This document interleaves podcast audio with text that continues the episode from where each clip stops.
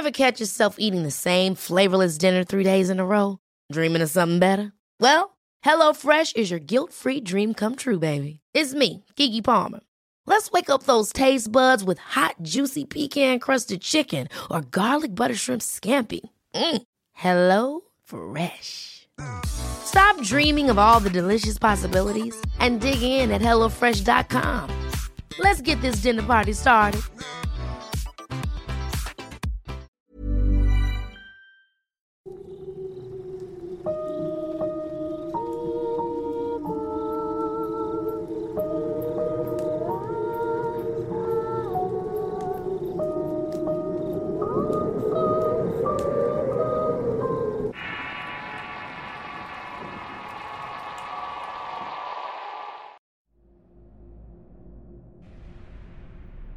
Los militares viven muchas experiencias cuando están en servicio. Es un trabajo complicado por la situación que se vive en algunos puntos de ciertos países. Esta vivencia aborda un testimonio sobre el encuentro con brujas, el cual amablemente fue compartido por Relatos del Guacho. Una fanpage y cuenta de Instagram dedicada a compartir historias de soldados y policías. Aunque no todas son estrictamente sobrenaturales. Si les parece interesante, les dejaré los enlaces a sus redes sociales en el comentario fijo. Ahora disfruten del relato. Las brujas del Triángulo Dorado. Relato basado en la experiencia del guacho. Adaptado por Tenebris para relatos de horror. Hace tiempo nos mandaron de operaciones al estado de Chihuahua por tres meses. Recuerdo que llegamos a Guadalupe Calvo, donde nos organizaron bien, nos dieron nuestra ración y al día siguiente nos fueron a dejar a un lado de la carretera. Después de trasladarnos en Homby por más de tres horas, aún era temprano para llegar al punto donde montaríamos nuestro primer campamento. Luego de varias reubicaciones, coordenadas y plantíos para quemar, llegamos a un punto cerca del Triángulo Dorado. El Triángulo es el lugar donde se junta Chihuahua, Sinaloa y Durango. Recuerdo que le hablaron al teniente por radio y le dijeron que debía ir a ciertas coordenadas. Nuestro equipo era una sección de tres pelotones. Nos acercamos a un río y acampamos cerca por si necesitábamos agua. Pusimos el campamento y el teniente ordenó al sargento, quien venía de segundo comandante, a explorar el área. Yo estaba en el pelotón en el cual le tocó salir. Por su parte, el teniente se jactaba de tener experiencia y haber vivido casi de todo. Así que para él la mejor estrategia fue quedarse en un pelotón completamente inactivo. Nuestro pelotón siguió el río y las huellas de un cuatrimoto que nos sirvió de guía. Tras caminar una media hora llegamos a un pueblo de nombre Galeana. Este lugar era pequeño, y por las pocas casas que se lograban ver, parecía que no tuviera mucho tiempo de haberse fundado.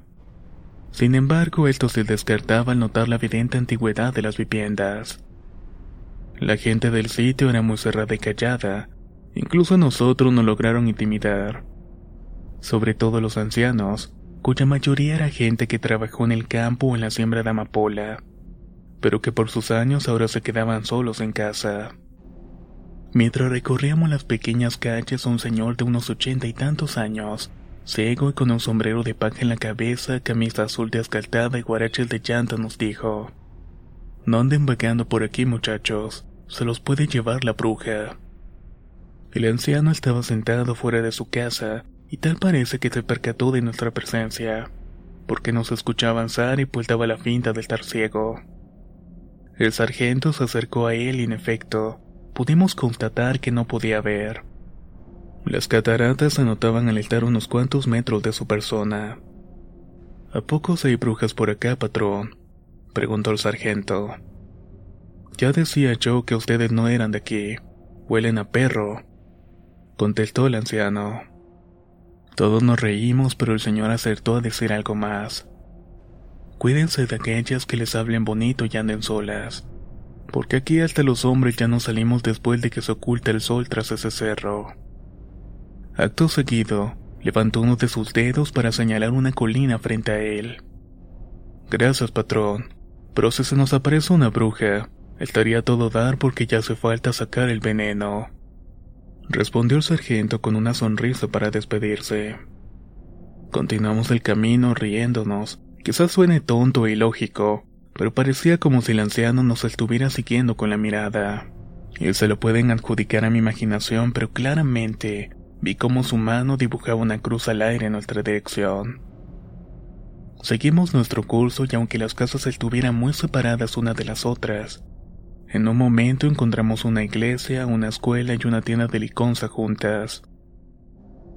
Nos surtimos en la tienda con provisiones y antes de que saliéramos de allí, la mujer que atendía al sargento le dijo, Les recomiendo que no anden caminando de noche. Aquí todavía se ven muchas cosas que en otras partes ya dejaron de existir. Agradecimos el consejo, pero no le pusimos mucha importancia. Algo que recuerdo muy bien es que los cerros que rodeaban el pueblo estaban tapizados de amapola, o se notaba que en algún momento los tuvieron, a excepción del cerro que el anciano ciego había señalado. El lugar se encontraba en un estado virgen, a tal punto que ni siquiera se veían senderos o caminos. Volvimos al campamento y el sargento le dio razón al teniente, que habíamos encontrado el pueblo y que llevábamos varias cosas de la tienda. Al no tener nada más que hacer por el momento, nos ocupamos en levantar las casas de campaña. En total nos quedamos en ese sitio una semana aproximadamente. Por alguna razón, durante esos días siempre llegamos al campamento antes de que anocheciera, y en los turnos nunca se reportó algo inusual. Bajamos al pueblo en varias ocasiones para comprar cosas, y siempre vimos al viejito ciego sentado. Nosotros lo saludábamos y él siempre nos contestaba. ¿Y por qué siguen aquí? Dos días antes de que se cumpliera la semana, uno de mis compañeros apodado el Traca recibió un mensaje con las coordenadas que debíamos destruir. El plan era movernos unos 20 kilómetros hacia dentro de Chihuahua. Íbamos a la mitad del camino y el Traca nos pasaba la información. Cuando de pronto recibió unas coordenadas extra. Entre ellas estaban dos que figuraban en el Cerro Virgen, así que tuvimos que volver a Galeana. El teniente, como era costumbre, no se quebró la cabeza, y le encomendó esas coordenadas al sargento en cuyo pelotón iba yo. El teniente dio las siguientes indicaciones. Encárgate de esas dos coordenadas, y en cuanto las tenga nos vemos aquí, porque en este lugar vamos a acampar. Yo también saldré a destruir las coordenadas que tenga cerca. Mañana continuaremos el camino. Muy buena suerte. Encargamos nuestras cosas a los compañeros que iban a quedarse. Nos dieron dos latas de atún a cada quien, tomamos nuestro G3, nuestro machete y nos fuimos. La mayor parte del trayecto lo hicimos en silencio, aunque otras veces platicábamos de tonterías. Yo tenía un amigo y compañero al que le decía antigüedad, y él me decía de la misma forma. Mi antigüedad en una de esas me dijo, Oye güey, imagínate que pasáramos otra vez por el pueblo y nos gritaron los viejitos. Un forastero. Esto haciendo referencia al videojuego de Resident Evil 4. Estaría bastante chido, pero no te pases de lanza, le respondí con una carcajada. Ese día estaba muy nublado. Yo ya había notado que en esos días así el cerro se llenaba de neblina, casi al punto de desaparecer. Sin embargo, en esa ocasión estaba totalmente despejado. De cuando en cuando el sargento llamaba al hombre carta, al hombre pluma y al brujulero para que nos explicara el rumbo. Los tres cabos iban hacia él y daban las direcciones. El sargento comprobaba que tuvieran razón y así continuamos. Nunca pensé que subiría ese cerro, hasta que estuve en sus faldas. Estuvimos buscando un camino que fuera hecho por animales, pero no encontramos nada. Nos costó el doble de esfuerzo que nos hubiera costado subir cualquier otro monte. Optamos por rodearlo y subir poco a poco para no perdernos. En determinado punto llegamos a una cortadura y debimos buscar otra manera de subir. Muchos de los cabos estaban fastidiándose, pero el sargento nos repetía cada rato. Si el paisano subió, nosotros también podemos chingar. En este punto las cosas comenzaron a ponerse raras. De pronto nos llegó un olor animal muerto como cuando un perro lleva varios días en descomposición.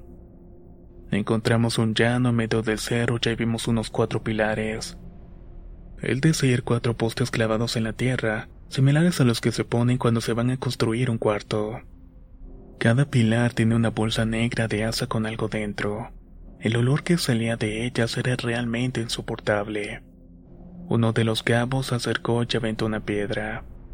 La bolsa se rompió y al suelo cayeron tripas y sangre negra coagulada. Un enjambre de moscas llegó al lugar, pero lo raro fue que no se posaron sobre lo putrefacto, sino más bien sobre nosotros. El sargento nos ordenó retirarnos de ahí lo antes posible. Seguimos caminando, pero las moscas no se quitaron de encima. Eran como de esas moscas negras, grandes y verdes, que en algunos lugares las conocen como panteoneras. Había tantas que se soltaba su manotazo, fácilmente podías matar cuatro o cinco de ellas. A pesar de todo, logramos llegar a la primera coordenada. Esta era similar a un campo de fútbol pero inclinado. En el sitio no había ni una sola amapola o algo más, solo pasto, unos cuantos nopales y flores silvestres. La otra coordenada se ubicaba un poco más arriba, exactamente en la punta del cerro. No perdimos más tiempo ahí y nos dirigimos a nuestro siguiente objetivo. La colina resultó más grande de lo que se esperaba, pues nos llevó casi toda la mañana y parte del mediodía llegar hasta la mitad. De la nada encontramos una brecha que sin dudarlo un momento la seguimos, pero para nuestra mala suerte, empezó a caer la neblina. Apretamos el paso para llegar a la punta hasta que finalmente la alcanzamos. Nos sorprendió mucho ver que esta coordenada estaba igual que la anterior. En la tierra solamente había pasto, nopales, etc. Aunque eso sí encontramos algo más. La superficie del cerro era lodo y en esta se podía distinguir varias fogatas apagadas. Prestando más atención encontramos animales muertos, en su mayoría libres sin cabeza, gallinas Ever catch yourself eating the same flavorless dinner three days in a row? Dreaming of something better? Well, HelloFresh is your guilt-free dream come true, baby. It's me, Kiki Palmer. Let's wake up those taste buds with hot, juicy pecan-crusted chicken or garlic butter shrimp scampi. Mm. Hello Fresh. Stop dreaming of all the delicious possibilities and dig in at HelloFresh.com. Let's get this dinner party started. I'm Sandra, and I'm just the professional your small business was looking for. But you didn't hire me because you didn't use LinkedIn jobs. LinkedIn has professionals you can't find anywhere else, including those who aren't actively looking for a new job but might be open to the perfect role, like me. In a given month, over 70% of LinkedIn users don't visit other leading job sites. So if you're not looking on LinkedIn, you'll miss out on great candidates like Sandra. Start hiring professionals like a professional. Post your free job on linkedin.com/achieve today. La primavera está aquí, así que es el mejor momento para sacar lo viejo de la rutina y vivir nuevas experiencias, entre ellas nuestros estrenos de terror y hasta una nueva manera de obtener dinero con tus compras gracias a iBota. iBota es una app que puedes descargar totalmente gratis y que te da la mayor cantidad de dinero en efectivo en cientos de artículos y marcas, no solo las botanas que disfrutas mientras nos escuchas. Olvídate de otras apps que son igual que brujos charlatanes y solamente te dan puntos fantasmas. Con iBota simplemente agrega tus ofertas a la aplicación y obtén dinero real que podrás transferir a tu cuenta bancaria, PayPal o tarjeta de regalo. No lo dudes y únete a una comunidad con 50 millones de usuarios que ya disponen de los beneficios de más de 2.700 marcas y tiendas, como Lowe's, Macy's, Sephora y Best Buy. Y para que termines de convencerte, en este momento iBota está ofreciendo a nuestro público 5 dólares solo por probar iBota usando el código ROR cuando te registras. Solo tienes que ir al App Store o Google Play Store y descargar la aplicación iBota gratis para comenzar a ganar dinero en efectivo y usar el código ROR.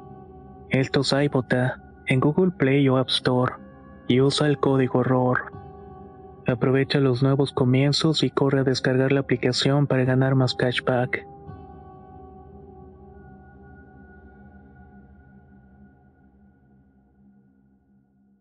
Plumadas en extremidades. También había patas y cuernos de venado. E incluso un compañero aseguró haber encontrado ubres de vaca. Lo peor del asunto era que la niebla comenzaba a caer con más espesura. Sin que ninguno de nosotros se hubiera dado cuenta, el sol había empezado a ocultarse. Fue como si nos hubiéramos perdido por varias horas. El sargento nos dio la orden de volver. Sacó fotografías del campo y de los animales muertos y comenzamos a bajar por el mismo camino. La niebla era cada vez más pesada y dificultaba mucho el trayecto. A la fregada, muchachos, no se atonten, acuérdense que estamos en el Triángulo Dorado. Nos repetía el sargento con un tono firme. De la nada el camino se acabó y nos pareció increíble que de pronto la brecha hubiera desaparecido así como así. El sargento llamó al hombre carta, al hombre punta y al hombre brujulero, pero la brújula no funcionaba. Esta daba vueltas sin parar como si tuviera muchos imanes a su alrededor. El sargento sacó la suya y el resultado fue el mismo.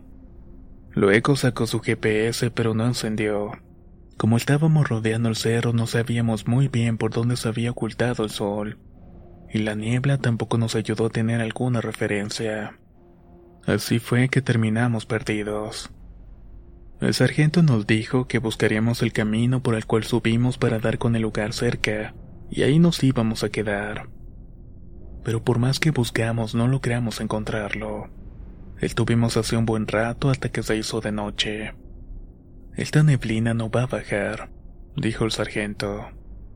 Vamos a hacer una fogata y hay que poner vigilantes tres turnos de tres. Los que vayamos a dormir que es alrededor de la fogata. Siete de nosotros fuimos a buscar madera para hacer una fogata, la cual debería durar durante toda la noche. Con lámpara nos fuimos guiando para regresar al punto donde estaban los demás. La niebla era tan densa que resultaba difícil ver a los compañeros que iban adelante. Prendimos el fuego y nos quedamos alrededor de él con el G3 preparado por si acaso. Cuando dieron las nueve de la noche decidimos ir a dormir. A mí me tocó el turno de las tres, así que a espaldas de mi compañero antigüedad intenté conciliar el sueño. Cada media hora aproximadamente nos dábamos la vuelta para que el calor de la fogata nos calentara el cuerpo. Empezaba a hacer frío y la niebla nos humedecía la ropa. Estaba en vela cuando de pronto escuché: Antiguis, Antiguis. ¿Qué pasó? le respondí a mi compañero. A lo lejos escucha un ch, ch, como el que le decimos a las muchachas para que nos volteen. No mames. ¿De qué rayos estás hablando? Le pregunté. Al incorporarme y dirigir la vista hacia la fogata, me di cuenta que el sargento con otros tres cabos volteaban en dirección de donde provenía el chiteo. Mi antigüedad y yo nos levantamos para unirnos a los demás. Me fijé en el reloj y eran las 12.40 de la madrugada. Mi sargento nos ordenó darle la espalda a la fogata y estar pilas por lo que pudiera ocurrir. Todos vigilábamos un ángulo cuando las cosas se pusieron aún más extrañas. Ahora se escuchaban risas acompañadas de otros ruidos. Dos de mis compañeros entraron en pánico. Todos estábamos asustados, pero estos dos se sugestionaron de más. Uno de ellos comenzó a decir en voz alta, el diablo mismo era el que se nos presentaba. Si no mal recuerdo, dijo algo más o menos así. Aquel que se nos presenta es la divina benevolencia del mal. Nuestros pecados por fin serán eximidos y quedaremos libres de obligaciones y ataduras. Por fin nuestra alma será libre, pero tenemos que entregarnos a Él. Él será nuestro juez y verdugo, y en su sabia decisión encontraremos la paz aún en medio del caos. Él no traicionó a nuestro Dios. El infierno necesitaba a alguien que lo gobernara después de la Guerra Santa, y Dios en su eterna sabiduría y omnipotencia le dio esta tarea a su mejor arcángel. Ahora nos librará y nos guiará. Necesita soldados. Él necesita un nuevo ejército y me ha elegido. Sé que dijo más cosas, pero esta experiencia es algo que me persigue en sueños, y me resulta difícil recordar la totalidad de sus palabras con nitidez. El cabo tenía la mirada perdida, y su forma de hablar era como si estuviera predicando alguna verdad sagrada. El sargento le ordenaba una y otra vez que se callara la boca, pero el soldado sonreía sin prestarle la menor atención. Se quitó el G3 y empezó a caminar hacia una cortadura del cerro. Entre algunos compañeros lo detuvimos y en el piso gritaba desesperado que lo dejáramos ir. En un repentino cambio de actitud comenzó a llorar y abrazar a uno de los compañeros que ayudó a someterlo. Otro soldado que estaba al lado de mí empezó a hablar en voz baja, casi susurrando. Qué hermosas son, ¿verdad? ¿De qué estás hablando? Le respondí desconcertado. De esas chicas. Míralas. Están preciosas. Yo volteé a todas direcciones, pero a causa de mi neblina no podía ver nada más a mi alrededor. Recuerdo que este compañero dijo que en un momento regresaba. Fue allí que comenzó a caminar hacia el frente. Mi antigüedad y yo lo agarramos, pero él quería zafarse a toda costa y usaba toda su fuerza para liberarse. Entre mi amigo y yo lo tiramos al suelo y cuando cayó, mi antigüedad comenzó a vomitar. Su vómito era amarillo casi fluorescente. Empezó a repetir una y otra vez. Me siento lleno, me siento lleno, me siento lleno. Aunque ya no vomitaba espeso, su boca seguía expulsando baba amarillenta. Otro cabo se desmayó y no lograban reanimarlo. El sargento gritaba como un loco que era lo que estaba pasando. Los pocos que estábamos bien nos apresurábamos a atender a los que tenían alguna convalecencia. Esa noche pocos lograron dormir.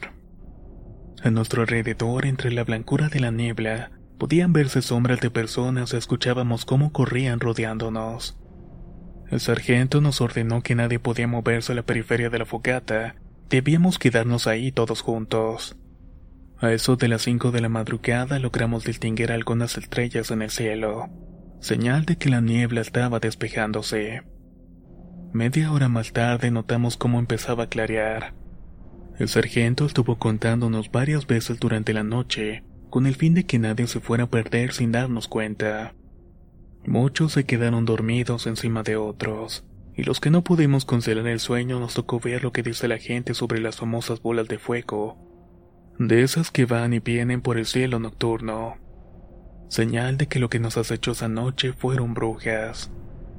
Al amanecer, el compañero que predicó sobre el diablo padeció un terrible dolor de cabeza. Al otro le dolía el estómago. Mi antigüedad seguía con náuseas, pero no volvió a vomitar. El sargento volvió a sacar las brújulas y esta vez pudo ubicar el norte y el sur. Nos ordenó tomar nuestras cosas y ayudar a los soldados enfermos para largarnos de ahí lo antes posible. La mayoría pudo caminar por sí mismo, así que no hubo problema alguno. Nadie habló durante el trayecto. Íbamos con la vista en el suelo o en la nada, pensando en lo que habíamos vivido la noche anterior. Al sargento se le notaba la preocupación en el rostro con solamente mirarlo. De tanto en tanto nos preguntaba cómo estábamos, que si podíamos caminar o necesitábamos algo. Pero lo que necesitábamos era lógica, lógica para entender lo que había ocurrido. Para volver al campamento debemos pasar forzosamente por el pueblo. Aún era temprano cuando llegamos a él. Al pasar por la tienda Liconza nos detuvimos para descansar un rato. Algunos compañeros se quedan temblando y el semblante de la mayoría era de cansancio y desolación. El sargento preguntó a los cabos si alguien deseaba entrar, pero nadie contestó. Entonces nos levantamos y seguimos con nuestro camino. En un punto el sargento nos dio una ojeada y dijo, Aquí no pasó nada. Piensan que si contamos lo que pasó, nadie nos va a creer. Si alguien pregunta qué tienen los soldados, Diremos que se intoxicaron al subir y tomar agua de un claro que encontramos allá arriba. Y en efecto, las veces que he contado esta experiencia a familiares amigos, nadie nos cree, y dicen que solamente son inventos. Nos faltaba poco para llegar al campamento cuando nos topamos con el otro escuadrón. El teniente y su pelotón ya iban a buscarnos. Se inició una fuerte discusión, pero obviamente nunca se le va a ganar al mando. Si el mando dice que algo está mal es porque está mal, aun cuando tenga la razón. Recuerdo que el sargento explicó las cosas de una forma coherente y profesional, pero el teniente no lo bajó de tonto. Yo estuve de acuerdo y apoyo completamente la decisión del sargento de acampar en el cerro. El lugar estaba lleno de cortaduras de 4 a 10 metros de alto, y con la neblina era seguro que tendríamos algún accidente de no poder medir nuestros pasos. Las siguientes operaciones las realizamos muy serios, pues nadie tenía ganas de revivir esos tormentosos momentos. Aún hoy, cuando nos reunimos y platicamos de aquella noche, nos damos cuenta que hay gente que no nos cree. Y los entiendo. Antes de esta experiencia yo tampoco creía en este tipo de cosas. Tuvimos que bajar temblando del cerro para abrirnos a la posibilidad de que las brujas del demonio existen. Si algo me dejó claro lo que viví, fue que estas cosas existen, aun cuando no creas en ellas. Y cuando te toca vivirlas, depende de ti si las enfrentas o huyes. Las brujas del Triángulo Dorado. Relato basado en la experiencia del guacho. Adaptado por Tenebris para relatos de horror. Si quieres conocer más historias del mismo autor, te invito a visitar el enlace que dejaré en la descripción del video. Nos escuchamos en el próximo relato.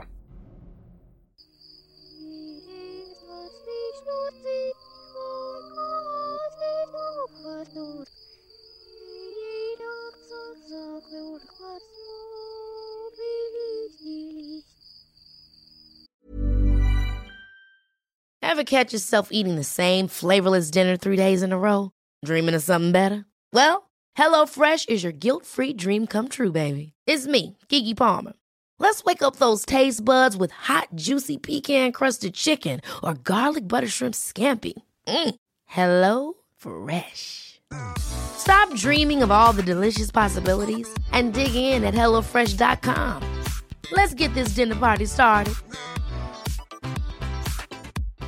If you're looking for plump lips that last, you need to know about Juvederm lip fillers. With Juvederm Volbella XC and Juvederm Ultra XC, your lip look, whether it's subtle or bold, can last up to one full year with optimal treatment and no additional maintenance. Find a licensed specialist and see if it's right for you at juvederm.com today. That's J U V E D E R M.com. Add fullness to lips in adults over 21 with Juvederm Volbella XC or Juvederm Ultra XC. Do not use if you have severe allergies or a history of severe allergic reactions, or if you're allergic to lidocaine or the proteins used in Juvederm. Tell your doctor if you have a history of scarring or taking medicines that decrease the body's immune response or that can prolong bleeding. Common side effects include injection site redness, swelling, pain, tenderness, firmness, lumps, bumps, bruising, discoloration, or itching. As with all fillers, there's a rare risk of unintentional injection into a blood vessel, which can cause vision abnormalities, blindness, stroke, temporary scabs, or scarring. For full important safety information, visit juvederm.com.